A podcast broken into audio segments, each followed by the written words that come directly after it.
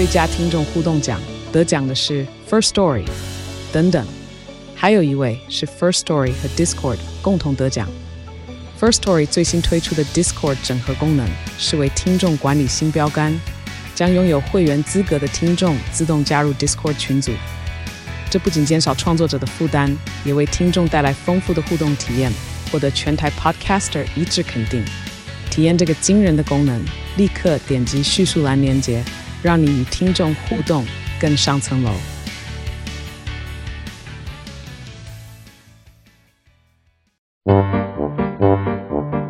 天哪，时间不够，事情老是做不完怎么办？别担心，就让高效人生商学院每周陪你充充电，找到方法不抱怨。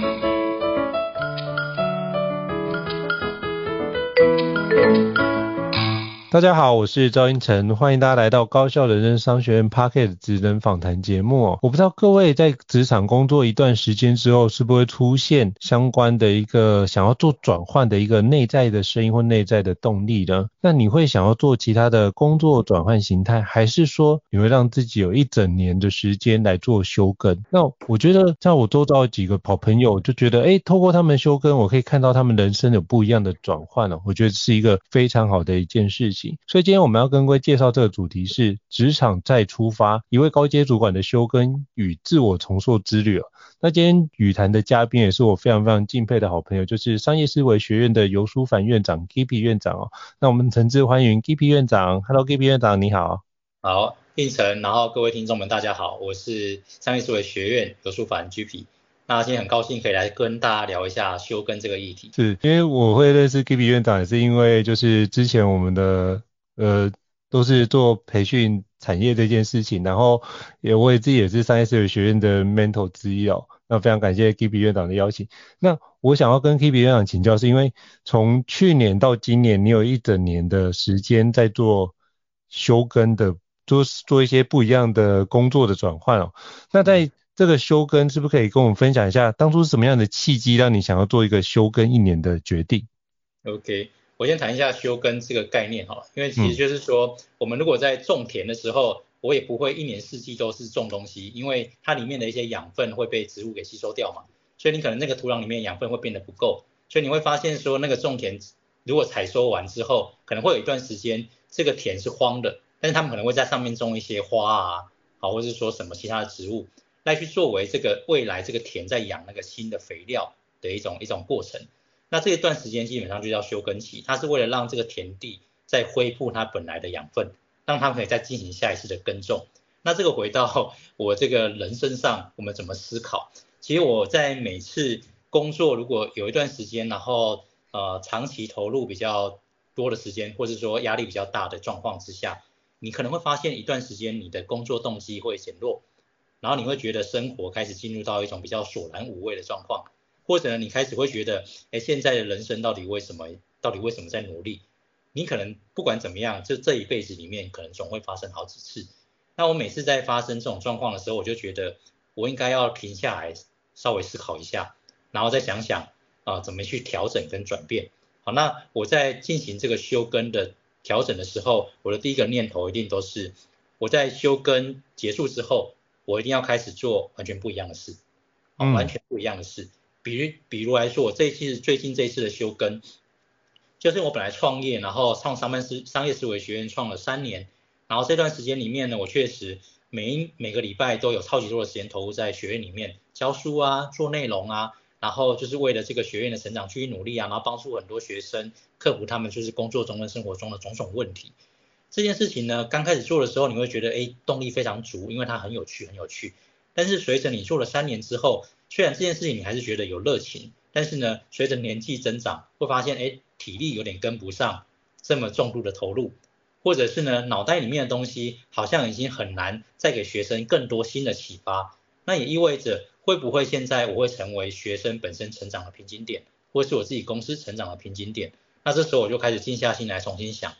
我要怎么样做？才能让自己呢，生活会越来越有动力，然后可以同时兼顾到自己的兴趣、收入，然后同时我这个最喜欢的志业，它又能持续去做发展。那我就开始开始想说，那我应该要停机，稍微休息一下，先把现在的工作先隔离开来。就所谓的隔离开始的是，我就真的把它放下了。那各位可能想说，你在创业怎么可能放下？我还真的做了，因为我就是把我的那个经营的工作移转给我的那个共同创业的伙伴，然后我自己就退居到幕后去。然后开始做一些我认为对我自己生生涯探索有帮助的一些其他事情。好，那我休耕里面呢，就会通常做的就是会大量阅读新的书，然后从书里面再去看看有哪一些东西是我很感兴趣，然后我过去比较没有时间去做研究的。所以休耕呢，隔离了本来的工作项，先把我一天最少八小时的时间可以空出来。那空出来之后，就可以让我专注去做之前没有时间做的其他事。而当我在做这些其他事的过程中，我就会发现，哎，我的心境会开始有一些变化，也包含说呢，哎，有些东西很有趣，但是呢，我之前因为太忙了，真的没时间做，那这个就会被我列入到说，我要不要考虑把这个变成是我之后要继续做的事情，而淘汰掉我本来已经在做的事。好，这个是我在休耕的时候第一个会做的事，时间隔离出来去探索，然后探索出来之后整理里面哪些东西是我未来更有兴趣想要持续做的事情。然后我就会这样子，会进行大概两到三个月左右的时间，然后就开始整理很多我觉得有感兴趣的题目。然后通常在进入到第三个月，我就开始想，哎，我接下来真正要干的计划是什么？从这有兴趣的里面，可能十个我就会挑可能四五个，然后四五个里面再挑可能就两三个，是我接下来最有动机想要投入，而且最能燃起我热血的那些任务。那我可能三个月结束之后，我就开始进入到去处理这些事情。然后把我本来的东西就有效的移转给其他人了，那这样子呢，我就可以开始过新的生活。所以我觉得我的休耕很大一部分是继续去找寻更能燃起生活动机的事。那这个过程里面一定会涉及到，我会把我过去曾经做的东西可能会做有效的切割，让我有机会可以进入到人生一个新的阶段。所以这是我在看待休耕的时候的一个角度，跟我通常会做的事情，感，先分享给大家。我觉得这是一个非常棒，就是把时间。隔离出来，探索自己有兴趣的事，然后通过这些事情去给自己一些时间、耐心跟空间去评估，到底哪件事情可以燃起我生活的动机、内在的动机，然后这么多件事情里面再去筛选出哪些是未来要发展的一个面向。我觉得刚刚 Gipi 院长是用自己的亲身的经历帮我们介绍了什么是休耕以及休耕的定义，接下来他就跟我们分享他的做法。就是先让自己先下定决心做这个决定，不然的话这件事永远都只存在脑中是一个梦想或幻想，而不会变成你实际的一个事实哦。那是不是可以邀请就是 Gipi 院长跟我们分享一下，在休耕期间有什么样的特别活动或体验，让你觉得印象很深刻的？OK，我就分享最近这一次好了。好，最近这一次其实我休更的第一个月，我真的没有第一个月就不做事，没有任何工作。全部都排开，真的是没有任何工作。那我唯一做的事情就是看书，每天都看五本书。哎、嗯，它、啊、有些可能是旧的书拿出来再看，但其实在看书的过程中，你会发现，就是以前没没有办法体会的事情，现在可能有新体会了。然后我就把它记下来。好，比如说我在看那个查尔斯河畔的沉思这本书，就是一种比较偏心灵跟人生思考的书了。那以前在呃三十五岁的时候看，会觉得我那时候就是想要人生成功嘛。就会觉得自己应该要有一个那个人生的 achievement，可能是创了一个很很重要的公司，然后这个公司很有影响力这样子。可能那时候就是往这个念头，所以在看的时候就会觉得它里面太多属于那一种什么探索人生真正追求，然后那个追追求是很偏心灵的。那时候在看就觉得这个有点不是很有感啊，就可以看懂，但是那个有感的程度是有落差的。但这一次休耕我在重看之后，就发现他说的很有道理，很有道理。然后好像是更接近我现在的状态，因为我觉得要去追求一个成功，那可能是一个永无止境的过程了。但是如果是要追求心灵的安适跟幸福，哎，那我觉得很接近我现在。那可能也是因为我觉得我个人在创造收入的能力跟可预期性这件事上，我是很有把握的，所以我对于收入这件事就没有那么的担忧感。那第二个是过去因为几年创了。一间公司，然后学院，然后我们服务了就是呃一万两万个学生，那我觉得我们在影响力上面有做出一定的成绩，但是我说，哎，那个成绩会不会是真的能带动我最多快乐的？后来想想之后，好像也不尽然全是。这时候我就发现，哎，我在看这本书，这次的体悟跟上次看是完全不一样。所以我就会广泛的去看很多很多这样的书，然后就把我在看各种书里面的一些想法就把它整理下来，那我就会去再去比较我之前为什么不是这样想，那现在为什么是这样想，那这里面又哪又有哪些东西真的触发了我就是最深层的感悟？那举例来说，我在探索的过程里面就发现。哎，其实真正的燃起我热情，看书的时候能燃起我热情的事，大概就是两件事情。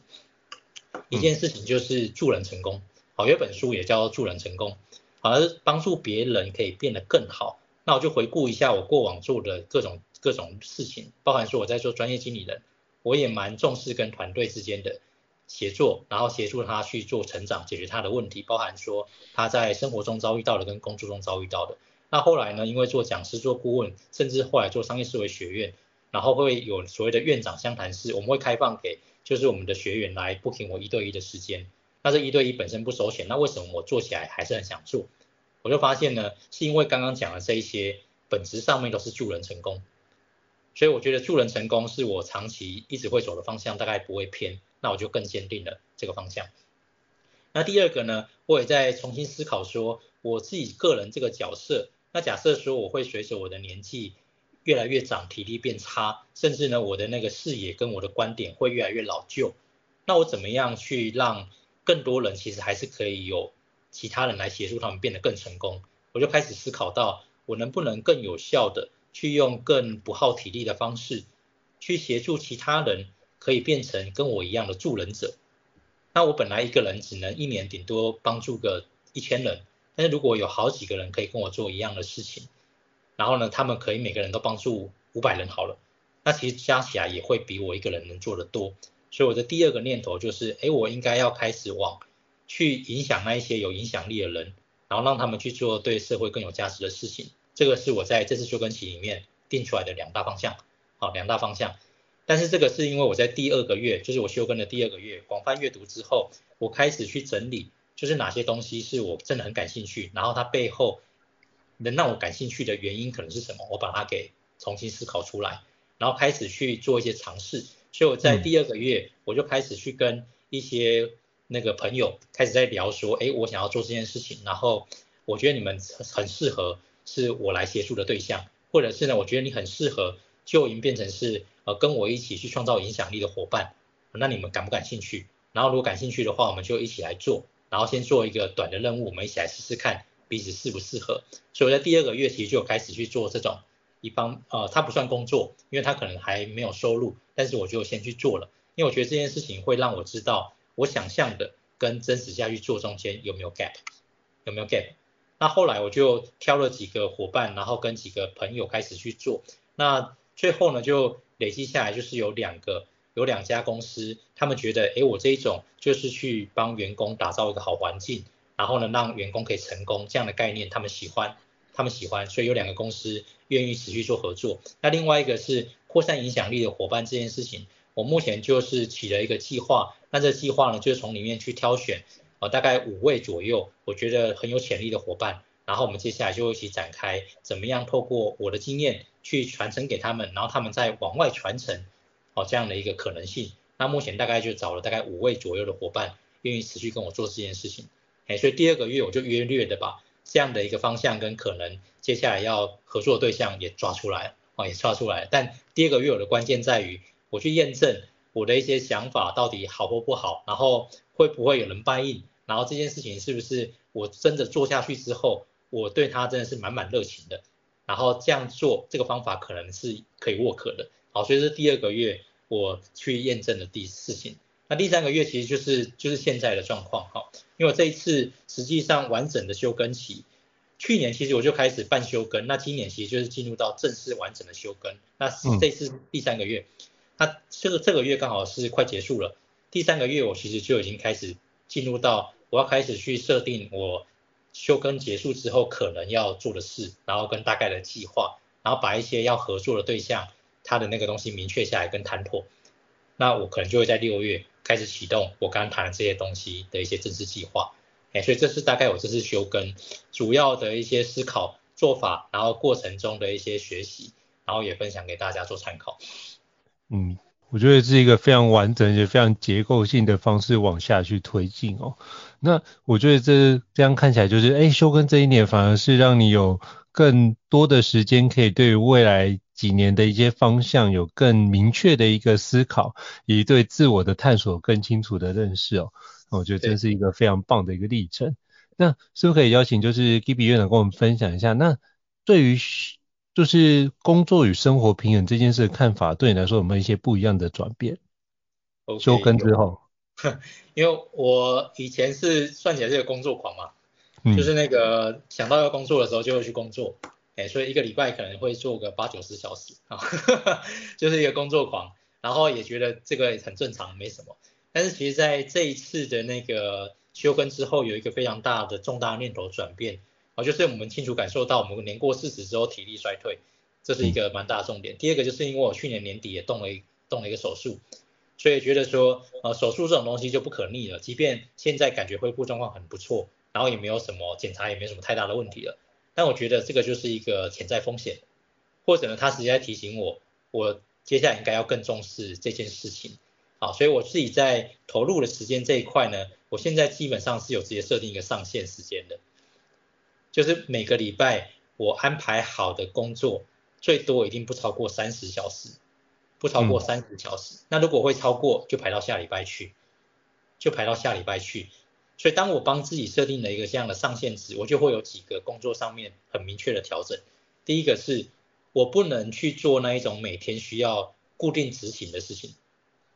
啊，所以每天去盯业绩啊，每天拜访客户啊，每天写很多文章啊，这个就会排除在我的工作规划里外之外了，我就不会把它放在里面。因为一旦这个进来，我每个礼拜大概就不太可能控制在三十小时以下。但是呢，我很多要做的事情又不可能不执行嘛，所以我就会开始思考的是，本来非得我来做的事，我怎么样让我的合作伙伴，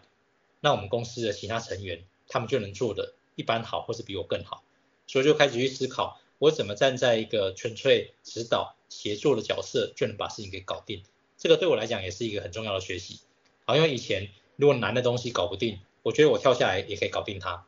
哎，那反倒就会让我一直去弄各种就是我自己发想，然后可能别人暂时还做不了的事情。那这反倒就会让我进入到不断的工作忙碌的状况。所以这一次我就直接设定了，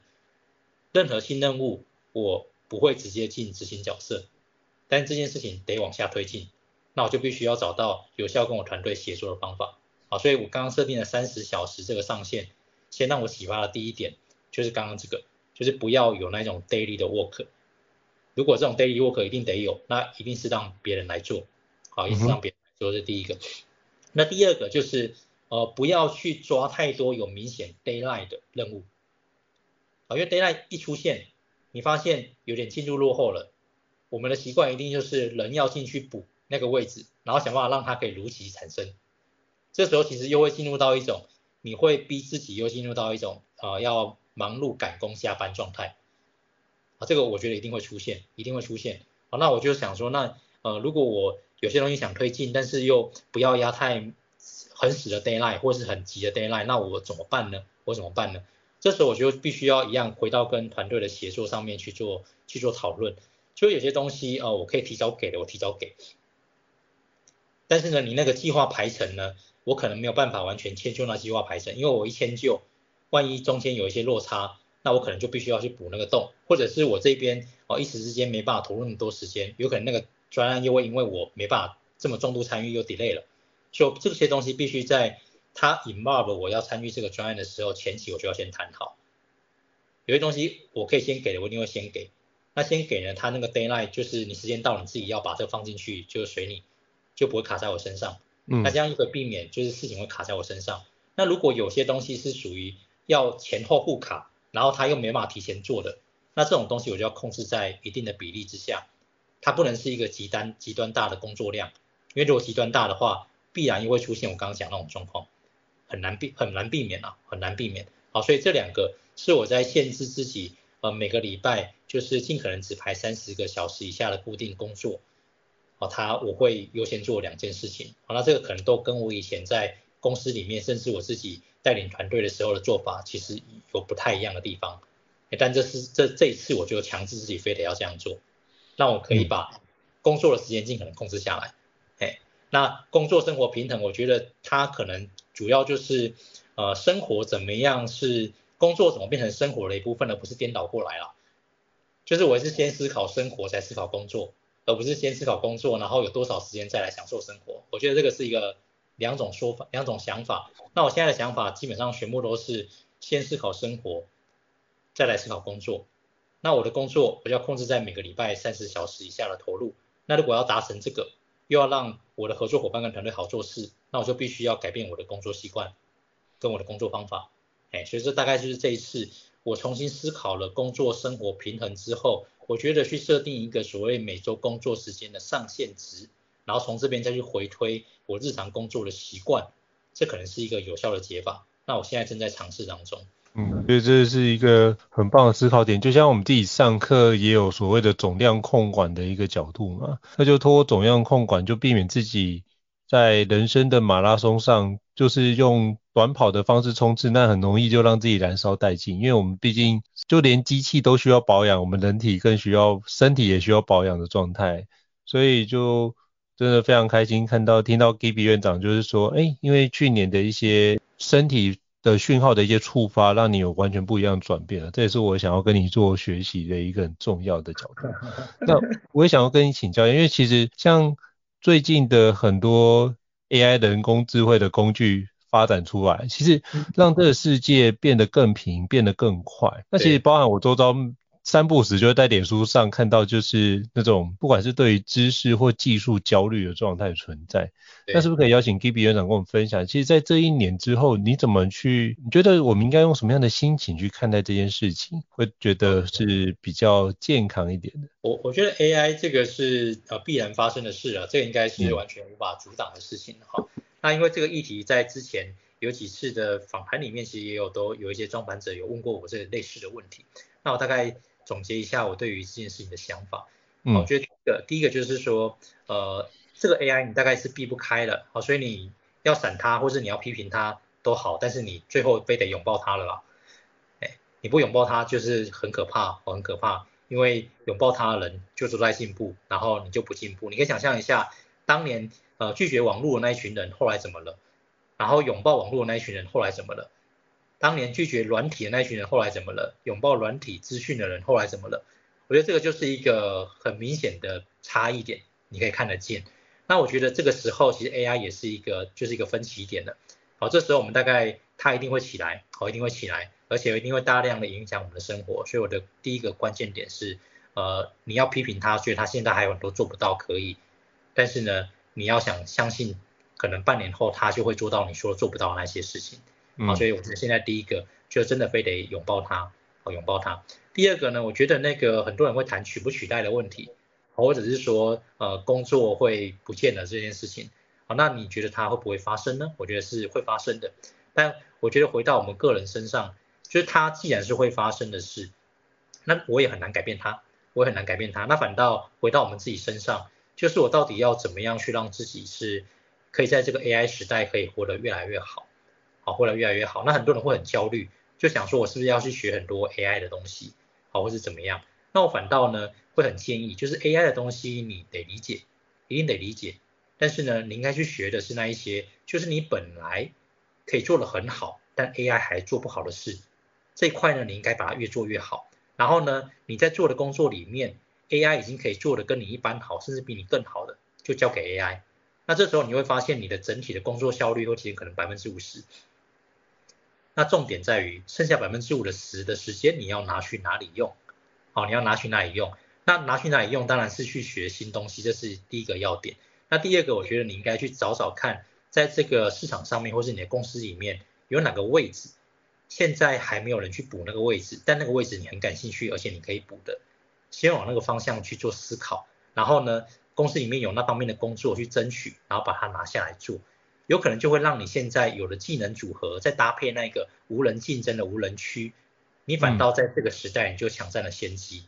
我觉得这个是很重要的。就像最早期的时候，大家都说呢，哎，行销人做行销，然后那个技术人搞技术。那后来谁知道有一个叫做成长黑客 （growth hacker） 这样的角色出现，而且他是高价值的。那这个角色本身就是本来不存在的职务，但是呢，你本来熟技术，但是你看见公司里面好像越来越重视数据去带动公司的成长，哎，你觉得那个有一个缺是你有兴趣想去补的，那你就真的把它补上去了，所以你就变成了第一批成长黑客。那成长黑客就是在那个早期的时候，其实薪水可以谈到非常棒。好，所以我觉得你在这个时间点反而要去看重那一些机会，它、啊、那个机会应该是先抢占你本来本身的一些优势，而不要把你本来优势全部放掉，然后去迁就全新的一个职务。我觉得那个是一个相对来讲比较不是那么聪明的策略了。我觉得有效聪明的策略是看你现在已经有哪些东西是很棒的，那些东西呢继续把它给挖深。那与此同时去看看公司里面的其他机会，那如果还没人抢，快点去把它争取下来。然后往那个方向先做思考，好，你有可能就会抢到在这个 AI 时代一个非常重要的先机点。哎，那我倒觉得在这时间，因为有太多 AI 的资讯一直在出来，哦，一直在出来。那我认为，呃，你如果感兴趣，你那可以一直追。但我觉得其实最核心的是，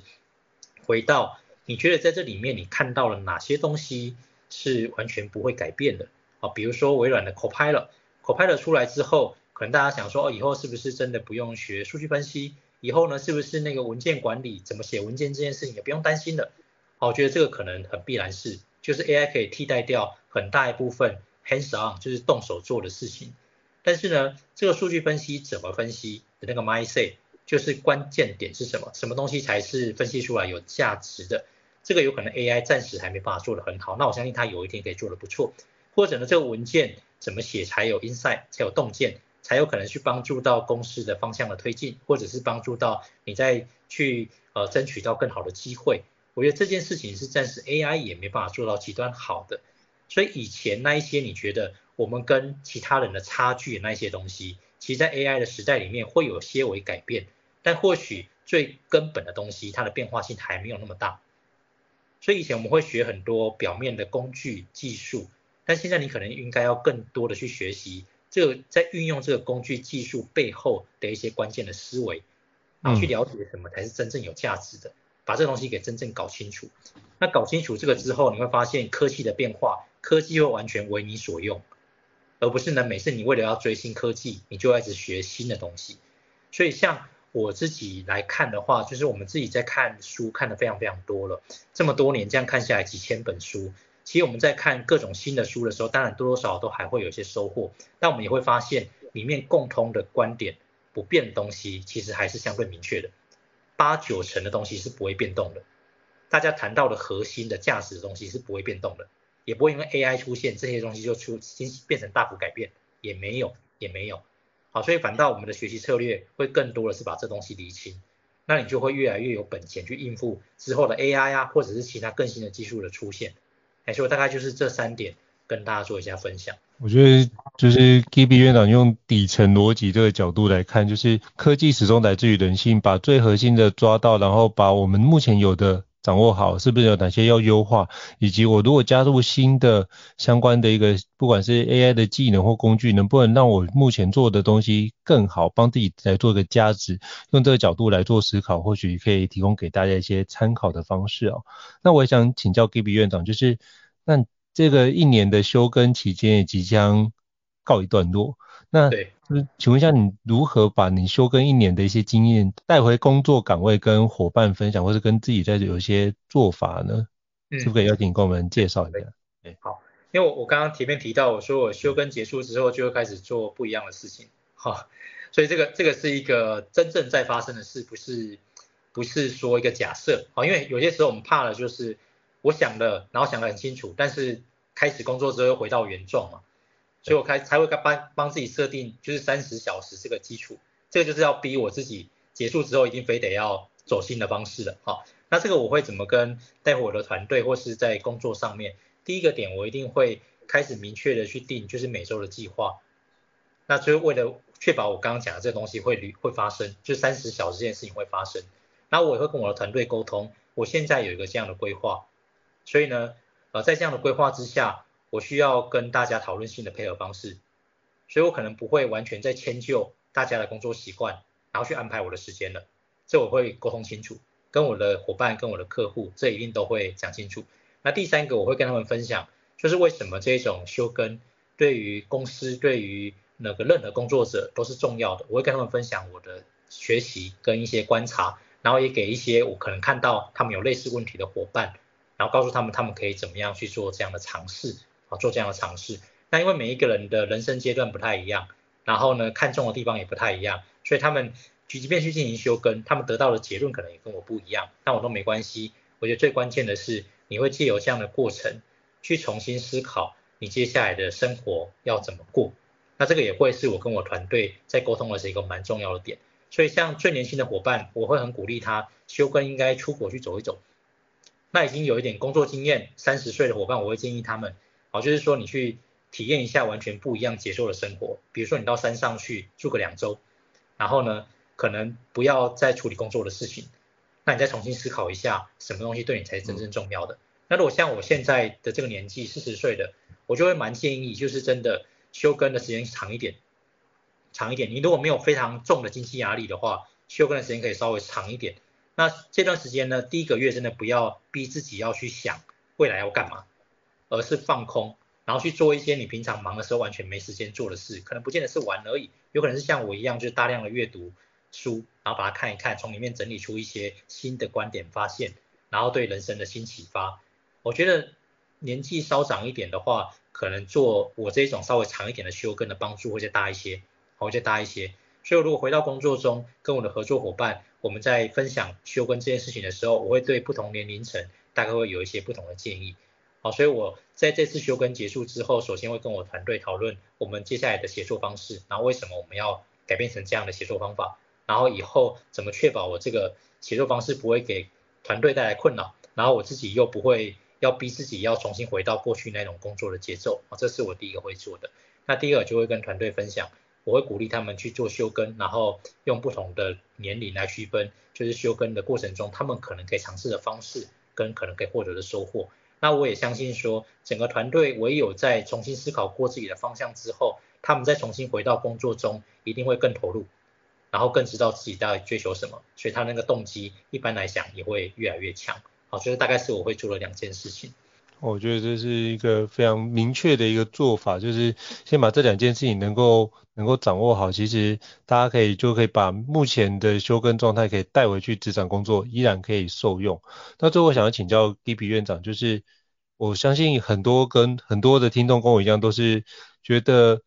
欸，如果能够让自己有一年休耕的一个时间的话，是很棒的。那你可不可以最后给一些想要考虑休耕的一些职场主管们，你有什么样的一个建议想要跟他说呢？好，我觉得主管其实呃，我碰过很多的之前的朋友，他们都会跟我说忙到没有时间休假，甚至连年假都、嗯、年假都休不完。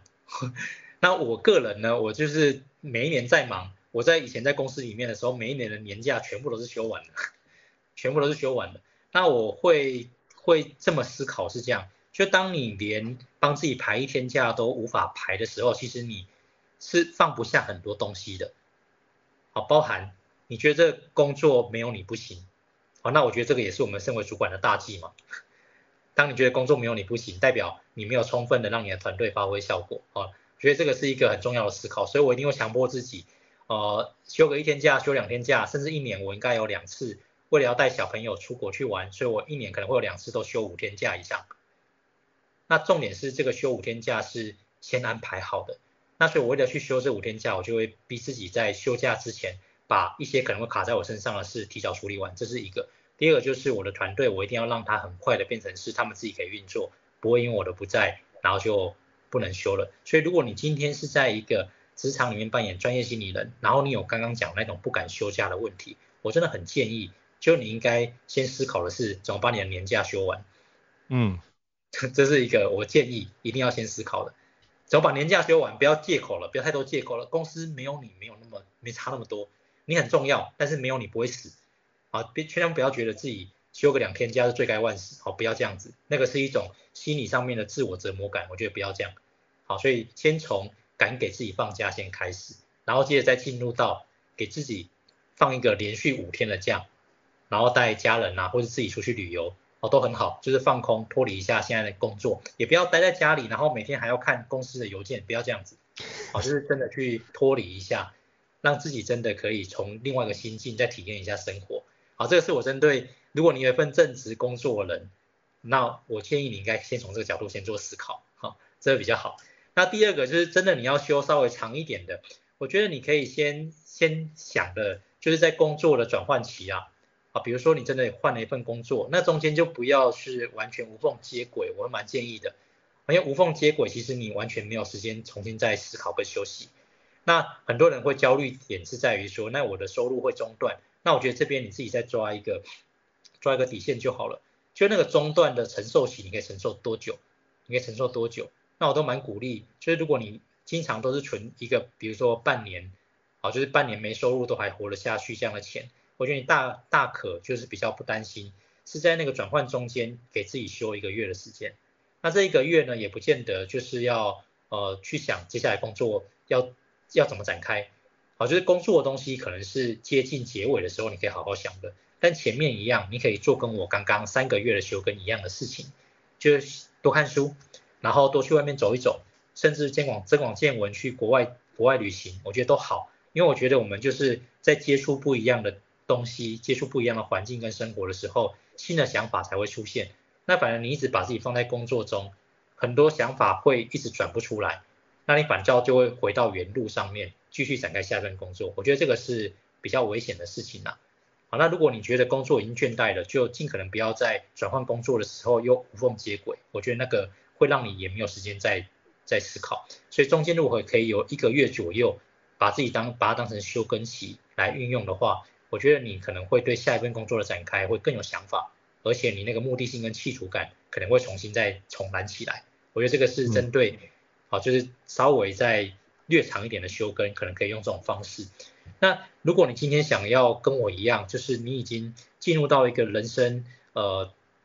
重新要思考的状态，或者是你已经不是那么担心就是财务这一块的问题的话，你当然可以跟我一样进行更长期的休耕，啊，三个月啊、半年、一年这样的一个休耕。那要进行这种休耕期，我觉得呃初期目标也不用太明确，我觉得给自己一个完全放空的机会了。哎，那你要进入到这样的状况，我真的建议就是你的财务上面的余裕要够，就是不要因为逼自己休耕之后，然后财务出了状况。因为财务一出状况，你又会焦虑，又会焦虑呢，可能就会打坏你这次休耕的节奏，你就会想要很快又去回到本来的工作样子，这时候反倒就失去了这次休耕的意义。好，那所以我会建议，就大多数的人，你们可以考虑的休耕就是那种一个月的休耕，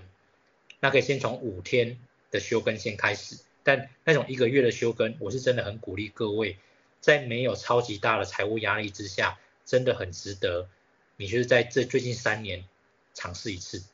啊，尝试一次。那如果你已经进入到我这个年纪，然后财务比较不担心的，那你可以开始进入到三个月、一年的休耕，给自己一个重新探索人生未来三四十年的一个机会。哎，这大概是我对于休耕这件事情给大家的建议。好，非常感谢 Gipi 院长给大家这么宝贵的建议。不管是你在职场工作的人，或者是你自由工作者，或者是你已经做到人生有一定的阅历，希望透过休耕来做下半段或者下半场人生的一个转换，我觉得都是一个非常棒的一个宝贵的一个步骤跟流程哦。那再次感谢 Gibby 院长的精彩的分享。如果各位听众觉得高效人生商学院不错的话，也欢迎在 Apple Podcast 平台上面给我们五星按赞哦。你的支持对我们来说是一个很大的意义。那如果想要听的相关主题，也欢迎 email 或聊或者是讯息让我们知道，我们会陆续安排像 Gibby 院长这么专业的专家跟各位伙伴分享。好，再次感谢 Gibby 院长，谢谢。那我们下次见，拜拜。谢谢，好，拜拜。高效人生商学院，掌握人生选择权。Mm-hmm.